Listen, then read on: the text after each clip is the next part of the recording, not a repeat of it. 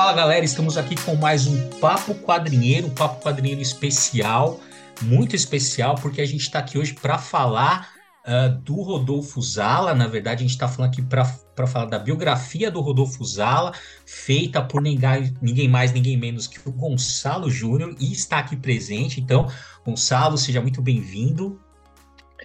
Muito obrigado, prazer falar com você de novo. Sempre um prazer. E é, sempre também um prazer e uma alegria falar do, do meu querido Zala, que, com quem eu tive uma amizade longa aí de uns, sei lá, uns 30 anos. Desde quando era moleque, assim, eu conhecia Zala, ele me, me recebeu lá no apartamento dele, fazia fanzines, ele era muito gente boa, um cara muito... É um cara muito sério para quem estava de fora, mas assim, um grande amigo. Legal, legal. É, e o grande mestre né, do, dos quadrinhos, e a gente vai falar de tudo isso hoje. E quem está aqui comigo para bater esse papo é o uh, Maurício Zanolini, o Picareta Psico. Opa, tamo aí. E Nathaniel Gomes do Nupec. Mais uma vez aqui com o Gonçalo Júnior, o mestre. Exatamente eu, Bruno Andreotti, aqui da Boy com vocês. Bom, para começar essa história, Gonçalo, conta, estava, né? Você começou a comentar que você tem, você tem uma relação, você tinha uma relação de amizade, né, com, com o Zala. Conta um pouco disso, né? Porque é, a tua relação com ele vai passar por uma amizade, por uma admiração, por uma coisa profissional. Como é que é isso? Isso, isso. Na década de 80, eu, eu, eu tive a, a o prazer de, de, de participar da, da geração fanzine, né? Quando a gente fazia fanzines e a impressão, as impressões ficavam mais baratas, você tinha xerox de melhor qualidade, você fazia é, impressão de, de offset, de, de, de chapa papel, né? Como se dizia, que era o pessoal usava para usar módulos de cursinho, de colégio. E aí eu tinha um fanzine, né? Aí eu, eu morava em Salvador e vim passear aqui em São Paulo Procurei Zala, que editava a lendária revista Calafrio, né? E também a Mestres do Terror, que era uma excelência, talvez tenha sido a revista em quadrinhos brasileira de maior excelência já feita até hoje.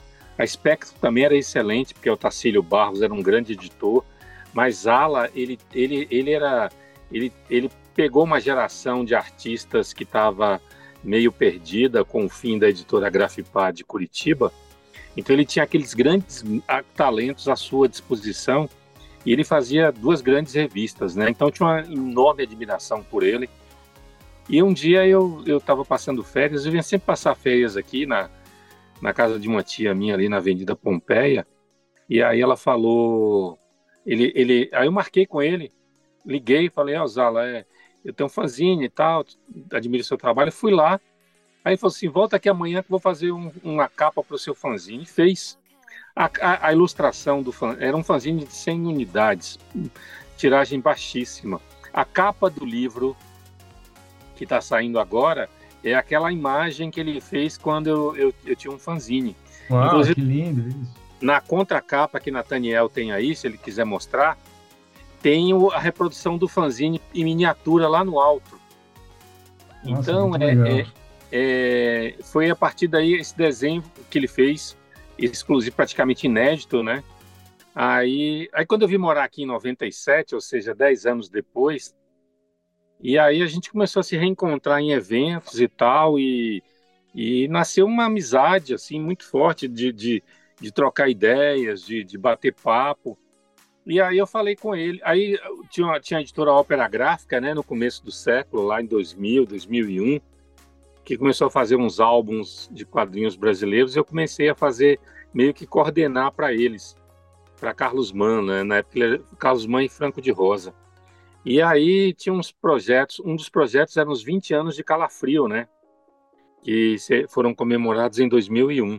E eu, e eu que fiz a edição toda, eu que eu entrevistei ele, e o texto é um texto muito pesado, o texto de abertura desse livro, é um livro, acho que tem 120 páginas.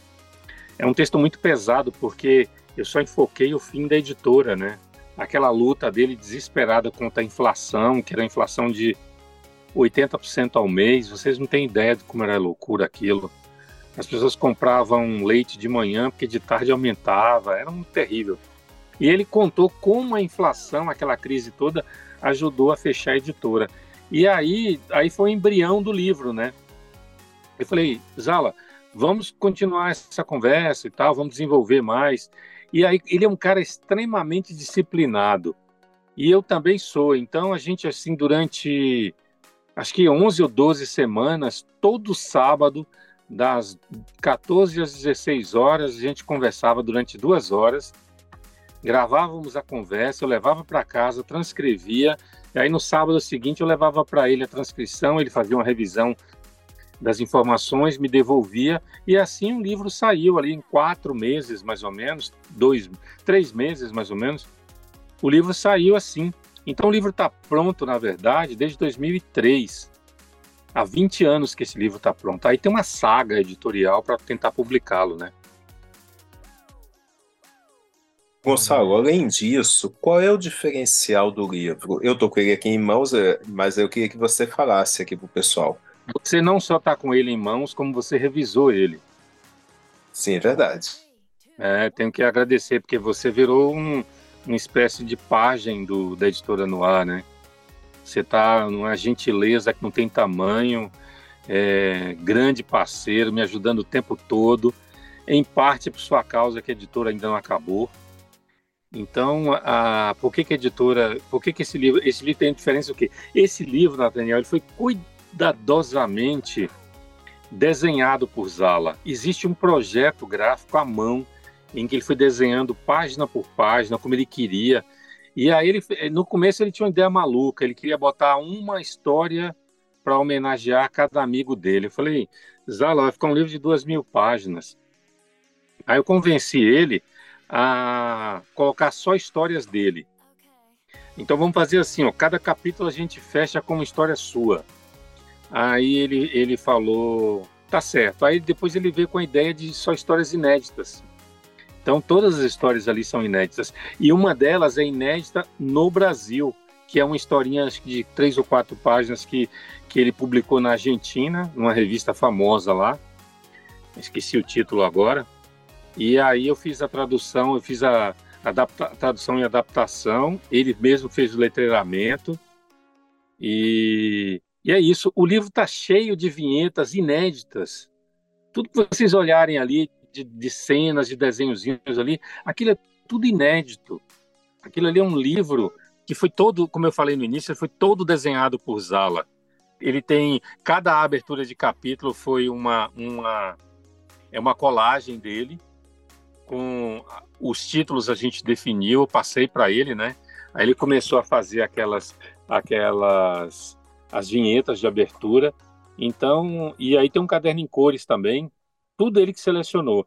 E no caderno em cores também está cheio de material inédito.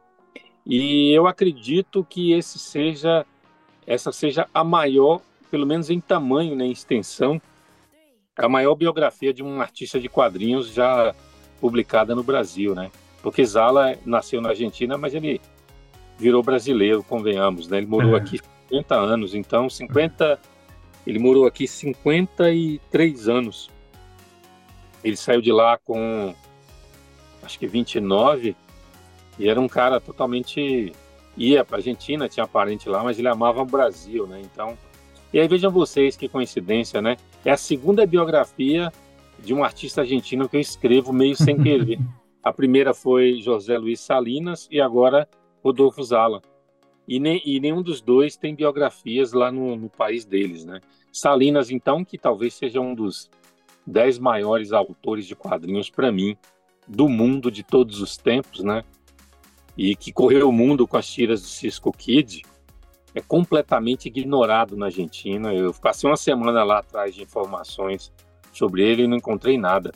A única coisa que eu consegui foi com um cartunista de lá, Sérgio Mas, um grande sujeito, que me levou no último dia no hotel, ele me levou uma pasta de 10 centímetros de altura, só com material de Salinas, que ele passou 10 dias juntando lá com colecionadores, pesquisadores, aquelas, aquelas coisas que eu sempre, eu sempre digo que o, o sobrenatural me ajuda, né? Todos os livros que eu escrevo tem um sobrenatural perto ali andando, rondando, que eu vou contar para vocês as histórias sobrenaturais que me acontecem quando estou escrevendo livros. Vocês não vão acreditar. E, uma delas foi foi ter assim de última hora alguém me indicado, ah, procura Sérgio Mas lá que ele vai te ajudar. e de Sérgio Mas eu cheguei a um grande amigo de Zala, e aí, aí as coisas foram, foram se conectando aí, e, e esse mesmo Sérgio Mas está tentando ver se, se editores argentinos se interessam por, pelos livros de Salinas e Zala. Deixa eu perguntar uma coisa, aproveitar que você falou coisa do terror, porque a, o, o Brasil tinha, pelo menos, é uma tradição bem interessante de quadrinhos de terror, né? É uma, era uma coisa bem... Sempre. Né? Ah, então, pode ter o Jaime Cortez e o Zalo. Então, assim, como é que... Qual, é, qual que é a sei que é uma pergunta que pode parecer óbvia, mas assim, é, como é que isso, assim, como é que esse contexto aparece no livro, né? Porque a história do Zala vai se confundir com essa tradição de quadrinhos de terror do Brasil. É, a história de Zala começa no Brasil em novembro de 63. Ah, o terror ele surge no Brasil em 1951 na revista Terror Negro, segunda série. Teve uma primeira série de nove números que era um, um super-herói. Eram histórias de um super-herói. Depois a, acabou a produção nos Estados Unidos, a revista fazia muito sucesso. Aí Cortez e Miguel Penteado tiveram a ideia de, de aproveitar o nome Terror Negro e começar a publicar histórias de terror, porque a, a agência periodista latino-americana, a APLA, estava oferecendo no Brasil histórias de terror da EC Comics e outras Fawcett e outras editoras americanas que ninguém queria publicar, né? Que estava causando muita polêmica nos Estados Unidos, tinha muita violência, crime, aquela coisa toda. E aí, aí, aí Miguel e, e Cortez juntaram a fome com a vontade de comer. Eles precisavam, eles queriam aproveitar aquele título e aí as revistas de terror surgiram. Quando Zala chega em 63 para 64, ele chega com a mentalidade ultra profissional do quadrinho argentino, né? Em que se cumpria prazos, em que se, se obedecia regras, em que é, seguia todo um, um, processo quase industrial de produção de quadrinhos, né? Alguém faz um roteiro, alguém alguém cria o argumento, alguém faz o roteiro, alguém alguém faz o lápis, alguém faz a arte final, alguém faz o letreiramento, faz o acabamento e aí entrega. Então ele vem para cá e ele, ele encontra aqui Eugênio Polonese, que também tinha tinha vivido na Argentina um tempo, né? E aí ele ele o que, que ele faz? Ele pega e, e, e, e cria um estúdio de arte. Esse mesmo estúdio de arte vai emprestar o nome depois para a editora de arte que vai fazer as revistas Calafrio. Aí eles começam a atender toda a demanda do mercado brasileiro de, de, de revistas, de São Paulo, né, na verdade. E eles começam a publicar histórias e chegam a fazer 300, 400 páginas. Isso gera uma ciumeira tremenda do, do, do dos brasileiros, que, que começam a hostilizá-los até. Isso tudo está no livro. O livro, ele, ele, ele pega ali é, três capítulos sobre a vida de Zala na Argentina, né? Infância, adolescência. É um, é um puta livro, é uma, é uma puta fonte de informação. Eu não vou falar puta livro porque vai ficar parecendo que eu estou autoelogiando, mas é uma tremenda fonte de informação para para se conhecer os quadrinhos argentinos dos anos 40 e 50, porque Zala tinha uma memória fabulosa, ele guardou aquilo tudo. Ninguém sabe onde foi parar o arquivo de Zala, né? Ninguém sabe se foi pro lixo, mas ele guardava aquilo tudo com o máximo de carinho, ele tinha muitos originais. E aí ele, ele, ele fala demoradamente do mercado, das editoras, das principais revistas. Os argentinos que pesquisam quadrinhos, eu acho que vão amar esse livro aí. Tomara que eles tenham acesso a esse material. Hum. Porque são ali, vocês podem botar aí umas 150 páginas contando a história dos quadrinhos da Argentina de, da década de, de 30, de 1935, quando Zala começa a ler, até 1963, quando ele vem para o Brasil, é um, um, tremendo apanhado de toda a produção argentina, né? E esse, é, mas quando ele chegou aqui na, no começo dos anos 60, ele foi trabalhar, ele foi fazer o Zorro, né? Não, não. Isso Zorro é uma coisa. É, Zorro. E, na verdade, ele chega aqui e ele encontra duas editoras importantes em pré-falência, né? Hum. Ele encontra a Outubro, né, a, é, a Outubro que depois vira Taíca, e ele encontra a La Selva. E aí ele começa ele dá muita sorte, porque ele não tem muita oportunidade na Argentina. Ele vem É, para ele veio para tentar fazer a vida aqui, né? Porque lá estava É. difícil. Tava difícil, o traço dele ainda estava evoluindo, Hum, e ele vem para cá e ele chega e, e é, é tipo é, pinto no milho, né? Então, ali no, no terreiro, ali, ele começa a ver aquilo e aí ele com- em- começa a encontrar é, oportunidade em todo canto, no- na- na- como tira de jornal, ele faz tira de jornal, ele começa a fornecer quadrinhos para as editoras, mas, é, mas aí tem um problema, que as editoras não pagam direito, demoram para pagar, ele tem paciência, vai vivenciando aquilo, mas vai abrindo um mercado para ele. Aí ele começa a fazer muito quadrinho de super-herói brasileiro, que era uma, uma febre na, na segunda metade da década de set- 60. Eram cópias bem, bem fraquinhas, né? Não vamos ser hipócritas de dizer que aqueles super-heróis brasileiros não eram cópias descaradas do Fantasma, do Super-Homem, é, Shazam. É, eram cópias, eram cópias Uhum. de ponto final. E aí ele começa a fazer esse- esses super-heróis, ele começa a fazer quadrinhos de guerra. E aí no final da década de 60, com a, a ditadura começa a apertar muito essas editoras de São Paulo, porque eles davam pitadas ali de erotismo nas histórias. Ele vai, ele tem uma oportunidade de ouro, né? Ele migra para o mercado de livros. E é aí que Zala vai fazer uma revolução no Brasil, uma revolução que ninguém jamais reconheceu nem se atentou. E esse livro tem essa, essa finalidade de, de fazer isso, que é como Zala leva a linguagem dos quadrinhos para os livros didáticos. Então, entre as décadas de 70 e 90, os livros de ciências, história, geografia, estão cheios, do IBEP principalmente, estão cheios de tirinhas de quadrinhos, de histórias em quadrinhos, feitas por Zala, que ajudavam a, a explicar as matérias para os alunos, né? Então tinha uma, uma célula que ele explicava em quadrinhos, tinha uma, uma a história dos faraós que ele explicava em quadrinhos, É, história do Napoleão, Brasil, né? Tem, tem- é, Napoleão, é, é a independência do Brasil. é. é, Esse material eu me lembro de. Então, tudo isso ele fazia. ó, olha, eu acho que não tem ninguém que tenha estudado no, no primário nos anos 70, 80 e 90, principalmente nos anos 70 e 80, que não tenha, não tenha visto um livro de, desses de esco- um livro escolar, Uhum. porque a IBEP sempre foi muito mais presente nas escolas, né, no ensino básico, que não tenha convivido com os traços de Zala. E aí é, ele faz essa revolução. Ele morreu trabalhando lá, né? Uhum. Ele morreu em 2016, trabalhando 17, trabalhando lá. Então, é, é, fazendo fazendo isso. Ele é um cara que vai lá. Só que quando ele estava no IBEP fazendo é, é, quadrinhos para livros didáticos, a Abril chama Primágio da editora Abril chama ele para fazer Zorro. Ah, tá. Isso E é aí- nos 80 já, vira, virada Não, dos 70 para os 80. Não, não, no comecinho dos anos 70 ainda. Ah, é ainda no 70. É, ele começa a fazer Zorro para o Almanac Abril. Hum. Desculpa, Almanac Disney. Hum. Aí depois faz muito sucesso, ele, o Zorro ganha três edições especiais, né? Edições extras. E lá na frente ele, ele, ele volta para o Almanac Abril, ganha, ganha também dois almanacs, mas são reproduções, são revistas bem, bem difíceis de você encontrar hoje. Ah.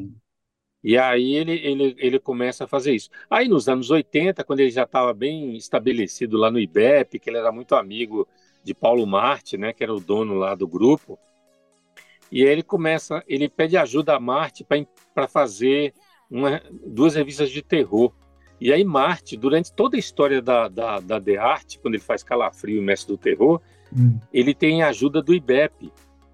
Paulo Marte imprime as revistas para ele, é, em- com a qualidade excepcional na gráfica que fazia os livros, né? Todas as revistas Calafrio foram impressas na gráfica da IBEP. Ah, E, e legal. com, com, com qualidade excepcional, com toda aquela mega estrutura do, do IBEP. A distribuição também era. Não, não, a esquema, distribuição não? era da DINAP, que era Ah, era tudo da Dinap. A Dinap É era que um não- monopólio. É, que não dava trabalho para ele, né? Há, há Ah, sim. muitas histórias das histórias em quadrinhos no Brasil que alguém um dia vai, vai mapear, talvez Nathaniel e a, e a turma dele, é, é que houve muito boicote nos anos 70 e 80 da DINAP. A DINAP começa a monopolizar o mercado uhum. e ela começa a, a, a, a sabotar revistas, né? É. Eu, eu, dá dá para mapear 20 casos. Nossa. O próprio Zala foi vítima disso quando ele lançou a revista Sacarrolha, que era um palhacinho, que a editora Abril tinha um palhacinho chamado Alegria. Então os caras não iam permitir aquilo ali, aquela concorrência, né? Uhum. Então tem muitos casos de, de, de revistas que foram feitas para competir com a Playboy que não, não foram distribuídas ou foram parcialmente distribuídas. Então tem essas coisas aí do monopólio da Abril. E Zala foi, uma, foi vítima nessa parte, mas no terror não, porque a Abril não fazia. A única ah, revista tá. de terror que a editora Abril fez até hoje foi a a Tumba de Drácula, em 1979, 11 números, mas que a direção falou que não, que não queria, que tinha que ser cancelada. Vendia bem, mas a editora abriu e falou assim: o nosso selo de qualidade não permite esse tipo de coisa aqui. Então, cancela a Tumba de Drácula. Foi a única experiência de terror da Abril, né?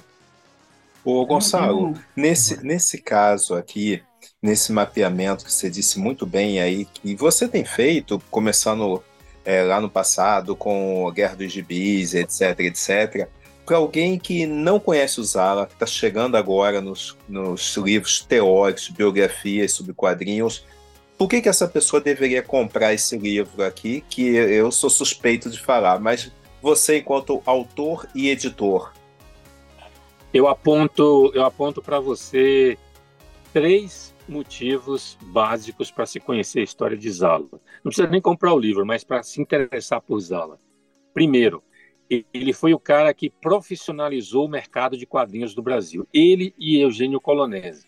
Quando eles criaram o Estúdio de Arte em 1967 e produziram até 1970, eles, eles, eles difundiram a, meta, a mentalidade da produção em, em escala de quadrinhos.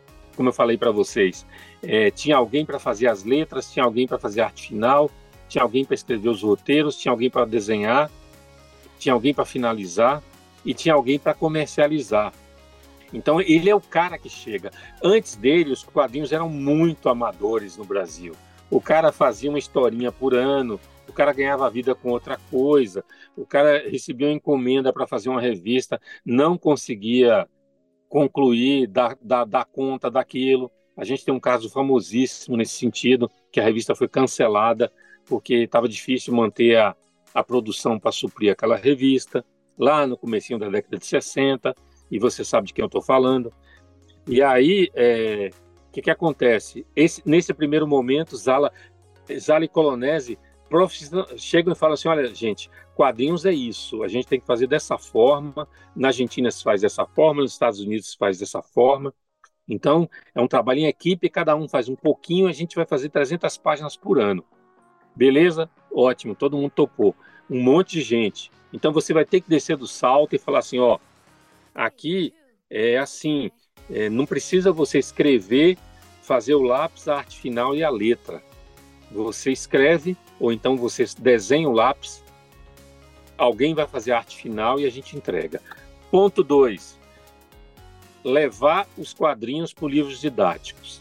Eu, tô, eu, eu, imagino que já tenha saído perto de, de 8 mil livros sobre quadrinhos nas escolas. É a coisa que mais se escreve no Brasil. É uma quantidade absurda. Quadrinho na, na educação, quadrinho na escola. Nunca ninguém falou de Zala. Não tem nenhum livro que fale do trabalho que Zala, desbravador que ele fez nesse sentido de mostrar e ao, e ao mesmo tempo que ele levou os quadrinhos para a escola, ele, ele deu uma, uma, uma, uma cutucada no preconceito, né? Porque os quadrinhos desde os anos 40, alguns pedagogos, alguns, alguns educadores difundiram que os quadrinhos causavam preguiça mental e atrapalhavam o ensino da escola. E Zala, ao mesmo tempo em que ele fala, ó, oh, gente, quadrinhos não é, é, é, vamos, vamos usar a linguagem dos quadrinhos porque ela é muito atraente, ela combina imagem e texto.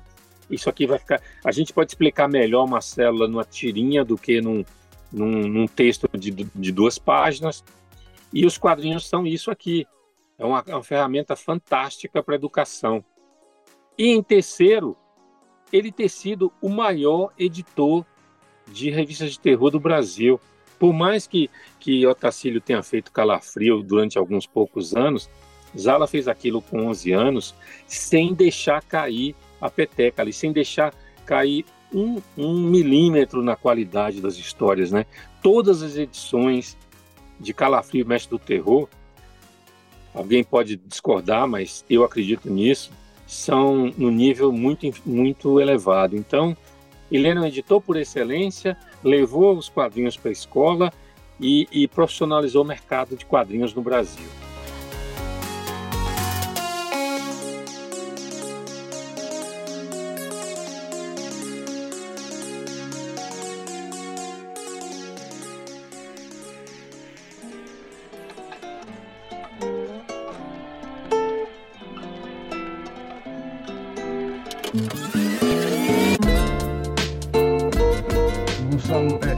Entrevista com ele, tem até um, um, um outro artista aí que fez um DVD, né? Com uma é, entrevista é, com ele. É, é o Márcio Baraldi Márcio fez Baraldi. um documentário, né? Sobre... É, e é. isso já foi 2011, sei lá. E, e aí, na entrevista, é, ele está falando que ele, uh, ele pelo menos para o Zorro e para o Zargo, que não eram da editora dele, né, que ele estava fazendo para outras editoras, é, ele fazia, muitas vezes ele fazia o letreiramento, ele fazia, assim, fazia a, a, o lápis arte final, quer dizer, às vezes ele tinha, ele pegava um roteiro e tinha que completar o roteiro, ele inventava um roteiro da cabeça dele e completava, quer dizer, é, ainda que ele tenha trazido uma profissionalização e uma forma quase industrial de produção, o mercado brasileiro é, não trabalhava exatamente desse jeito e, e, e, resistia, né? Quer dizer, quando ele fazia então, coisas para fora, ele, ele tinha que se adaptar um pouco às regras do jogo daqui, né? Então, exatamente isso que ele vai, ele vai depois, ele vai mudar. O que que acontece? Quando ele, como eu falei lá no início, quando ele chega aqui em novembro de 63, ele tem que, ele tem que sobreviver. Uhum. E ele vem fugindo de uma ditadura que estava sendo instalada militar na Argentina. Sim. Ele chega em novembro de 63, quando é em abril de 64 tem uma ditadura aqui. Exato. E aí um golpe militar que desde o primeiro dia, contrariando todos os historiadores de, de direita, de extrema direita e de centro, a ditadura começou no dia 2 de abril, quando começaram as torturas no país. Uhum. Tá? Tem um livro aí que conta um grupo de chineses que foi no dia 2 eles são torturados. Então, a tortura é a, é a, é a espinha dorsal ali da, da ditadura. Onde tem, onde tem tortura, tem ditadura. Nesse, onde tem ditadura, tem tortura. Então, é, claro que tem tortura hoje, né? mas na época, numa ditadura você identifica pela tortura. Quando ele vem para cá, como eu falei no início, ele pega duas editoras em pré-falência, que é a Outubro e a La Selva. E a, a, a, outubro, se não bastasse, ela é obrigada a mudar de nome porque a editora Abril ganhou na justiça que ela deveria perder o nome porque a editora Abril registrou todos os meses do ano como sendo propriedade dela. Meu então tinha, tinha a editora Janeiro, a editora Fevereiro, a editora Março, Abril, Maio, Junho, Julho, Agosto, Setembro e Outubro. Novembro e Dezembro. Então, é, é ele, é, como ele, eles achavam que estava querendo pegar carona no, no, no, no e também não tem nada a ver com a Revolução de, de, de 1917, outubro, na Revolução Russa, nada. O próprio Miguel Penteado falou que, que, eles, que ele botou outubro porque era, eles estavam no mês de outubro. Ah, então vamos botar outubro. E aí, quando ele chega, é, a editora tem que trocar de nome, vira Taíca. Se não bastasse, o único, o único, sobrevi o único que ficou da editora, Miguel, saiu, Jaime Cortez saiu, e ficou um cara chamado Eli Lacerda, que era um advogado. Se não bastasse, além de mudar o nome, o cara morre de infarto. Nossa. o assistente dele assume a editora, que é Manuel Cassoli, a pedido da viúva. A viúva faz uma, uma reunião e fala: quem é que tem condições de assumir? O administrador Manuel Cassoli ele assume aquilo. Aí chega Zala. Isso, para salvar, gente... para salvar. É, ele literalmente salvou a editora, é, e ele é. mostra isso. O que, que acontece? Ele chega e aí, e aí Cassoli faz uma reunião. Galera, é o seguinte: o cara morreu, a editora está endividada e eu não tenho dinheiro para pagar vocês. Se vocês não fizerem as histórias, a gente fecha as portas. E aí, mas eu, eu, eu vou tentar pagar vocês. A Isala chegou e falou assim: bom, eu não tenho o que fazer, né? Eu estou chegando agora e, e, e, eu preciso trabalhar e eu preciso receber. Aí ele meio que vai encostando ali, começa a ajudar o cara e vira diretor de arte. Da... Só que ele, ele vira um, um diretor de arte precário. Aí que vem o Targo, tinha sido criado por Eli Lacerda, que era uma coisa tão absurda que ele achava que se você arrumasse na banca uma revista ao lado da outra, aí tinha Tarzan, se o cara colocasse Targo ao lado, com o mesmo T, Targo e Tarzan, aí o cara ia pegar a Targo achando que era Tarzan e ia levar para casa. Olha a maluquice. Aí, até, na, até a logomarca ele, ele, ele copiou de Tarzan, que vendia sim, muito. Sim. E aí, o que, que acontece? Ele pega Targo, que era uma cópia de Tarzan, e ele tem um ultimato lá dos caras, né? Da, da, tanto da Ebal quanto da Apla. Ou vocês tiram, mudam esse personagem, ou a gente vai processar vocês. Aí ele reformula Targo, como ele também reformula Escorpião. E é nessa fase que é essa, essa produção precária que você falou aí. Entendi, entendi. Que ele tinha que fazer tudo. Só que em 67, com o Colonese já aqui em São Paulo, o que, que eles fazem? Vamos nos juntar e uhum. montar um estúdio Colonese. E os dois começaram juntos. Aí a demanda explodiu, né? e eles foram contratando pessoas e vieram roteiristas, eram cinco ou seis roteiristas, uma meia dúzia de desenhistas, e eles começaram a produzir ali, ali, ali a coisa funcionou. E tinha muita demanda de guerra, terror, faroeste e super-heróis, né? Super-heróis não vendiam tanto, uhum. os brasileiros não vendiam tanto também, mas Super-Homem vendia, Batman que não é super-herói, que é herói, né? Porque super-herói tem que ter poder, Batman não tem poder. Fantasma também não era super-herói, já vendia muito. E Tarzan também, né? Os heróis e super-heróis vendiam muito. Interessante. É, é, assim, é, é, está falando, então, assim, ele foi responsável por essas reformulações, né, do Targo e do, do Escorpião, mas é, isso não é, assim, isso não, isso não vendia, assim, né? Ah, o que, que na época, né, porque eu estava nessa entrevista que o, que o Maurício citou, estava até comentando antes aqui com o pessoal antes de, de você entrar, que assim, cara, ele comenta que uh, vendia o, o, Zorro lá, quando você falou que saiu naquelas edições especiais, né, fora do, do Almanac, eles, eles vendiam 130, vendiam 130 mil copos, 134 mil copos, uma coisa assim, e eles consideraram uma, uma venda baixa, né? Que era que eles, eles tinham para manter, tinha que ser 250 mil. Eu estava pensando, em termos de comparação hoje, por exemplo, pega no mercado dos Estados Unidos uma revista que está no top 10 de venda de revista dos Estados Unidos hoje, não vende isso. É, se, não, não. Se... Deixa, deixa, deixa eu explicar para vocês que estão é. chegando agora, da nova geração. É o seguinte: tinha uma coisa chamada fotolito. Então, o fotolito, o que, que era? Você, para fazer uma revista colorida, você tinha que fazer cinco fotolitos de cada página.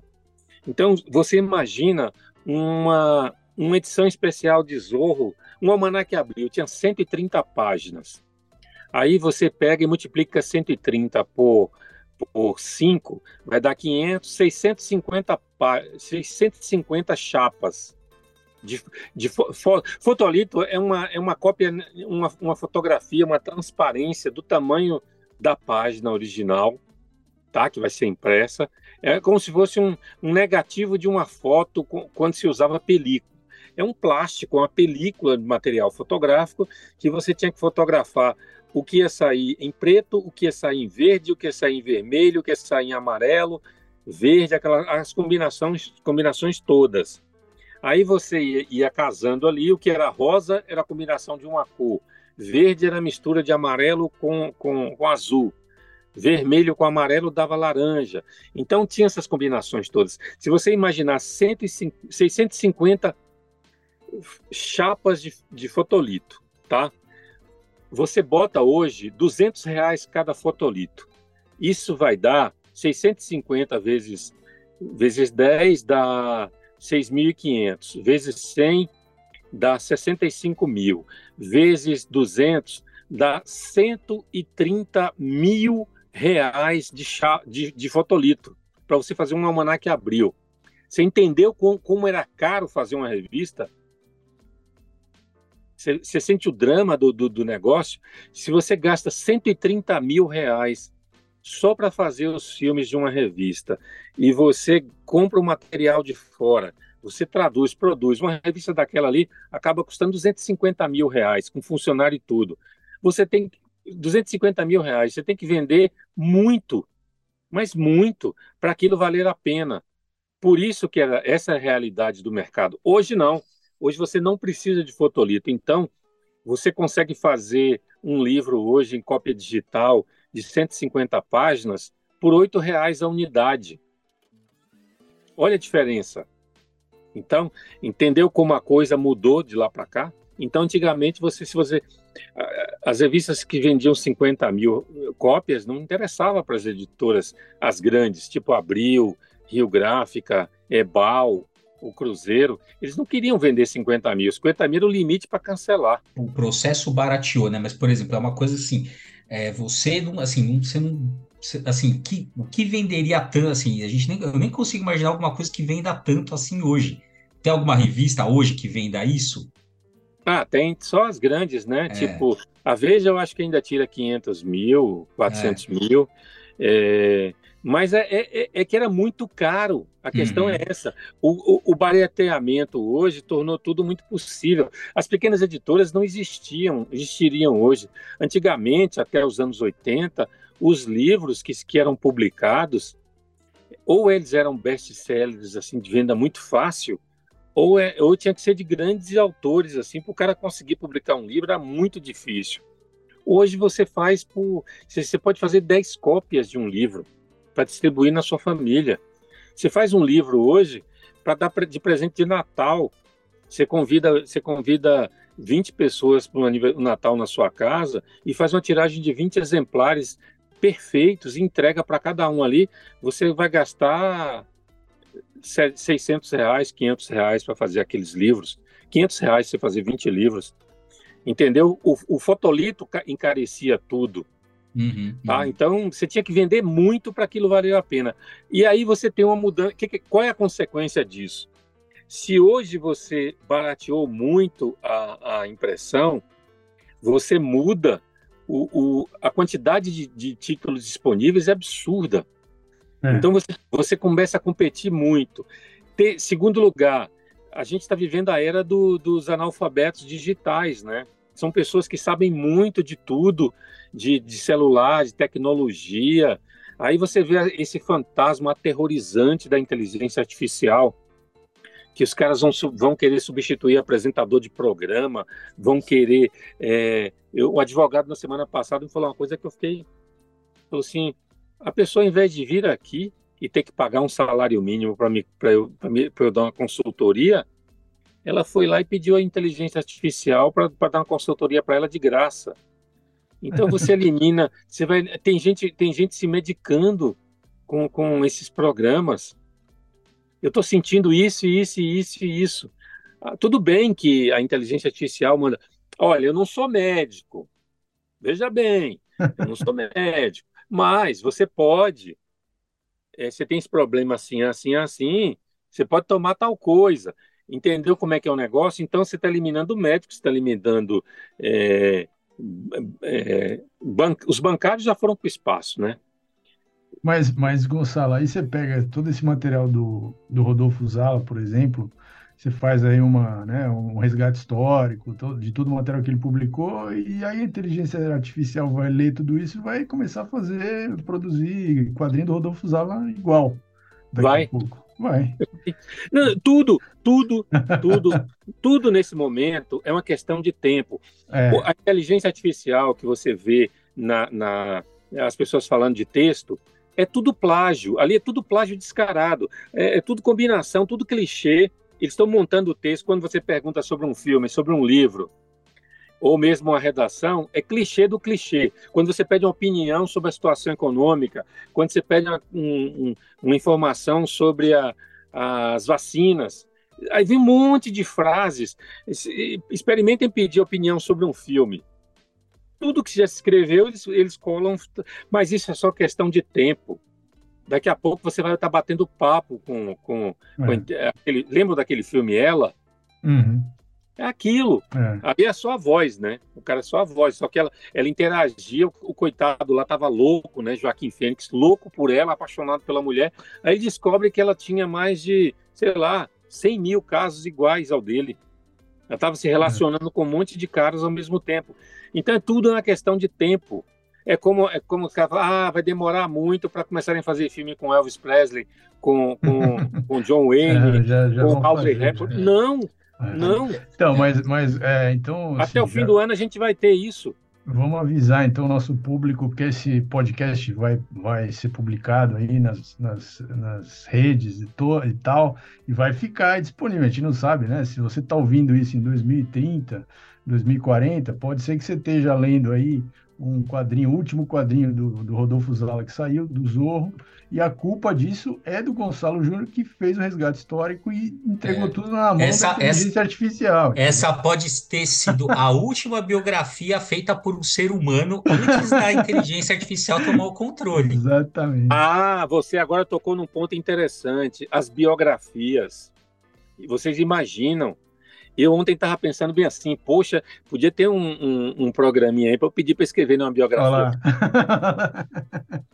Não é para facilitar a minha facilitar, Rapaz, é. às vezes você chega, você tá com. Você tem 60 livros para ler, você tem 30 entrevistas, você tem é, 980 páginas da revista do rádio falando do cantor Francisco Alves, que é um cara que eu tento terminar a biografia há 20 anos. Foi o grande cantor que o Brasil já teve. Mas tem 980 páginas na, na revista do rádio sobre o cara. Eu vou ter que, já baixei todas e vou ter que ler todas. Vocês já pensaram em falar assim, ô, ô, ô, aí, dá um quebra meu galho aí. Chat dá GPT, geral, chega aí. É, dá uma geral aí nessa, nesse arquivo aí da revista do rádio. O que, que tem de interessante aí? É, aí, boa. em um segundo, ele fala: Bom, eu tem uma coisa interessante aqui que você pode explorar assim assim. Aí eu falo assim: "Ah, tá, então você separa para mim em ordem cronológica esses fatos". é isso aí. E assim, rapaz, a gente está é. Vocês sabem que, que a, a, caricatura já tem um bom tempo que que eu desconfio das caricaturas, né? Porque eu vejo umas caricaturas aí que, que os, os caras fazem no computador. São os caras que fazem. Tá? Ah, é. Não, não, sei se já viu, não sei se já viu um golpe que o cara fala assim: ah, você manda aqui a, a, a vidente e desenha para você a, alma, a sua alma gêmea. Aí você vai olhar a foto, pô, você tá, tá na cara que aquilo é um filtro, que ninguém desenhou aquilo. O cara botou a foto, não é muito. Tá, não, então, então, mas eu não tô querendo colocar nenhum, nenhum chargista, nenhum caricaturista em, em em questionamento, não. Mas eu vejo alguma, algumas caricaturas sendo colocadas na, no, no, no, nas redes sociais que eu fico, eu falo assim, nossa, isso aqui é muito parecido com uma outra que, que fizeram de brincadeira no computador. Então tem umas coisas assim que daqui a pouco, daqui a pouco não, até o fim do ano vai ser assustador esse negócio, viu? Aí o que, que os professores têm que fazer? Parar com essa preguiça, né, Nathaniel? De ficar botando trabalho para casa. Não! Não é verdade? O que, que, que, o cara fala? A não ser que o cara implante um, um, um chip no cérebro, né? E, fale, e, e, no pensamento fala bem assim, ó, eu preciso fazer uma redação sobre isso. Aí o negócio entra no cérebro dele, que isso vai acontecer, e aí o cara pega e escreve a redação ali, até, às vezes até coordenando a própria mão para escrever, ou digitando, né? Claro que vai ser digitado. Mas a, o caminho que eu vejo de imediato, essa coisa do plágio da, das redações de trabalhos escolares é botar a molecada para escrever na sala de aula, ali no papel e na caneta, né? É por isso porque... que os quadrinheiros me chamam de Sataniel, porque eu faço essas Nossa. coisas. Nossa. Tem sentido. Nossa senhora. Tem que é... ser, rapaz. Tem que é. ser, porque é, a gente vai ter, a gente vai ter, a gente vai ter coisa de Alex Raymond daqui a pouco, de, de, de do próprio Zala, de colonéis, dos que morreram, né? Milton Kenneth, Will Eisner. A gente vai ter, a gente vai ter graphic novels criadas, escritas e desenhadas por inteligência artificial. É, vai ter mesmo. Mas isso está muito perto. Essa coisa no cinema, eu não vi ainda, mas o trailer de Indiana Jones mostra isso, né? Rejuvenesceram na, na, nas, nos, nas cenas lá. Harrison Ford está rejuvenescido. Está muito perto, inclusive, não sei se vocês estão acompanhando a, guerra, a, olha, a, a greve do, dos roteiristas nos Estados Unidos. É, a principal reivindicação que as empresas não aceitam negociar não é, não é questão salarial. A questão é que eles já estão, os roteiristas querem colocar na pauta que não se use inteligência artificial para fazer, nem pra, em nenhuma hipótese para revisar roteiros, e esse é um ponto que as empresas nem querem negociar. Ou seja, é para usar a inteligência artificial sim, e eles, ah, e esse é o ponto de, de, que eles não conseguem chegar no acordo porque as empresas nem negociam. Ou seja, em breve a gente vai chegar nesse ponto mesmo, porque assim, é, é o sucateamento de todas as profissões, inclusive de roteirista. Né? Não, e, e, e, vocês receberam uma brincadeira que fizeram colocando o Silvio Santos no lugar de William Bonner apresentando o Jornal Nacional? Eu vi, eu vi.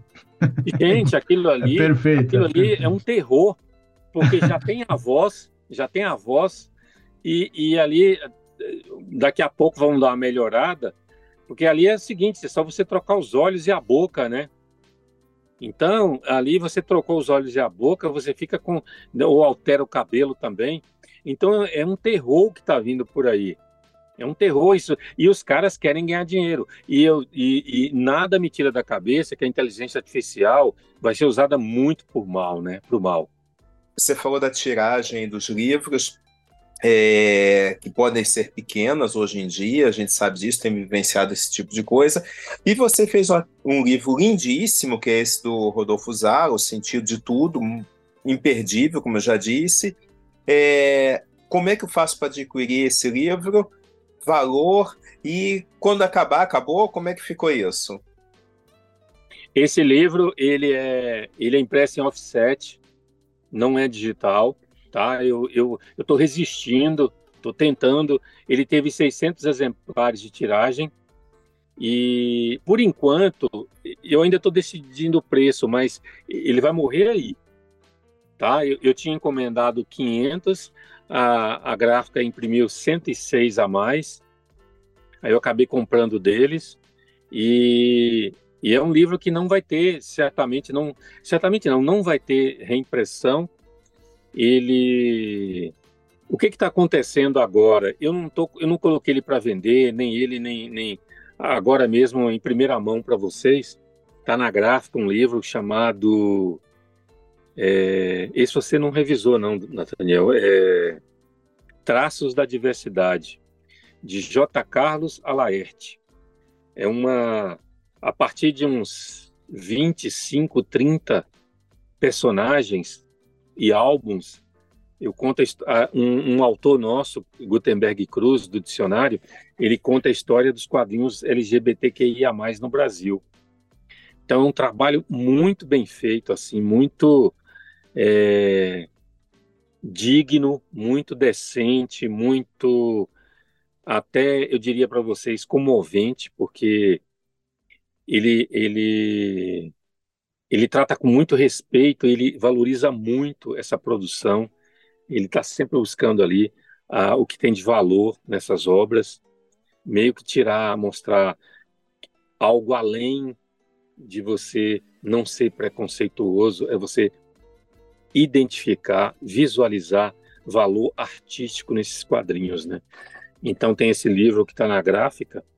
É, eu não tô, eu não tô colocando nada para vender porque está sendo feita no momento uma nova loja para gente, tá? Que eu acredito que fique pronta até o começo da próxima semana. Aí, mas quem tiver interesse, entre em contato comigo, que aí eu, eu, eu, eu faço a venda por Pix, mas por um preço menor do que vai ser no site da loja, porque é, Peraí, Tem... agora é importante. E como é que a gente entra? Como é que a pessoa te procura? Pelo e-mail, Instagram? É pela, que... Pode ser contato arroba editoranoir.com.br, pode ser pelo Instagram, que é Gonçalo Júnior 2016, ou pode ser pelo Facebook, é, Gonçalo Silva Júnior, ou pelo meu WhatsApp, que é 11 99623 8122. Aí eu informo eh, os detalhes por um preço para vocês aqui do grupo bem abaixo do que vai custar, porque É, tem coisas que você. Eu fiz o catarse Zala e as pessoas não sabiam quem era Zala e ignoraram praticamente o livro, né? Então eu falei assim, de, serviu de lição para mim. De agora em diante vou fazer livros que tenham é, com tiragens menores, com preço promocional para quem se interessa, e aí deixa uma sobrazinha ali para poder é, se alguém precisar procurar depois, adquire, né? É isso. Respondi as duas ou teve alguma outra aí, Nathaniel? Não, respondeu, respondeu sim. Devolver aqui para o Bruno e para o Maurício. Perfeito. Bom, então. Em breve, gente, em breve, eu vou. Eu vou botar uma inteligência artificial para dar entrevista para vocês. Sensacional. Muito Aí bom. eu só, eu só programo aqui. Falo, ó, já, só dá play ali já é. Então vocês acabaram de ver a, o último podcast é, do Gonçalo, que depois, tudo que você vê depois disso, é não, engane, não se engane, tudo que você vê gravado ou em vídeo depois disso não é o Gonçalo, é a inteligência artificial que ele programou para fazer isso. Ao vivo mesmo, de verdade, é só esse. Agora, olha, olha só a galera como é do mal. De agora em diante, todo, todo vídeo que, que de flagrante de crime, os caras vão dizer que foi aí que criou, né? até isso, rapaz, até isso. É isso aí. Bom, uh, Gonçalo, muito obrigado. Foi, valeu pelo papo. A gente podia ficar aí. Você, a gente, você vai voltar para a gente continuar falando sobre os alas, sobre outros outros livros da Noir, que tem um catálogo, embora seja uma, uma editora relativamente nova, mas, cara, o, o catálogo já é espetacular, tem muita coisa boa e interessante. Ah, e você vai voltar aqui, se você puder. Não a sua inteligência artificial, mas você volta aqui, Nathaniel também, que sempre está aqui com a gente. Obrigado mesmo. Ah, qualquer hora, desculpa por ontem, mas é, qualquer hora que vocês precisarem, estamos aqui. Tá, muito obrigado. Tá bom? Valeu, gente. Bom, então eu vou lembrar vocês para. Uh, ah, não importa em que plataforma vocês estão ouvindo a gente, vai lá, provavelmente é Spotify, mas não necessariamente, então vai lá, uh, avalie a gente com a nota máxima ali, ajude aqui a divulgar o Papo Quadrinheiro. Siga a gente nas nossas redes sociais, no arroba quadrinheiros. Tem também as redes sociais do Gonçalo, que eu vou repetir aqui que é no Instagram tem o arroba editora underline noir, né? Editora Noir, editora underline noir, e o arroba Goncalo Júnior 2016, que você encontra com ele no, no, Instagram, então sigam eles. Lá também tem a rede social do Nupec, que é o arroba nupec.uems, né? Que eles têm um canal também no YouTube. E agora tem Twitter e TikTok. Fazendo dancinha no TikTok. Aí, ó. Então, se vocês querem ver Nathaniel Gomes dan fazendo danças no TikTok, sigam o Nupec no TikTok e até mais um Papo Quadrinheiro.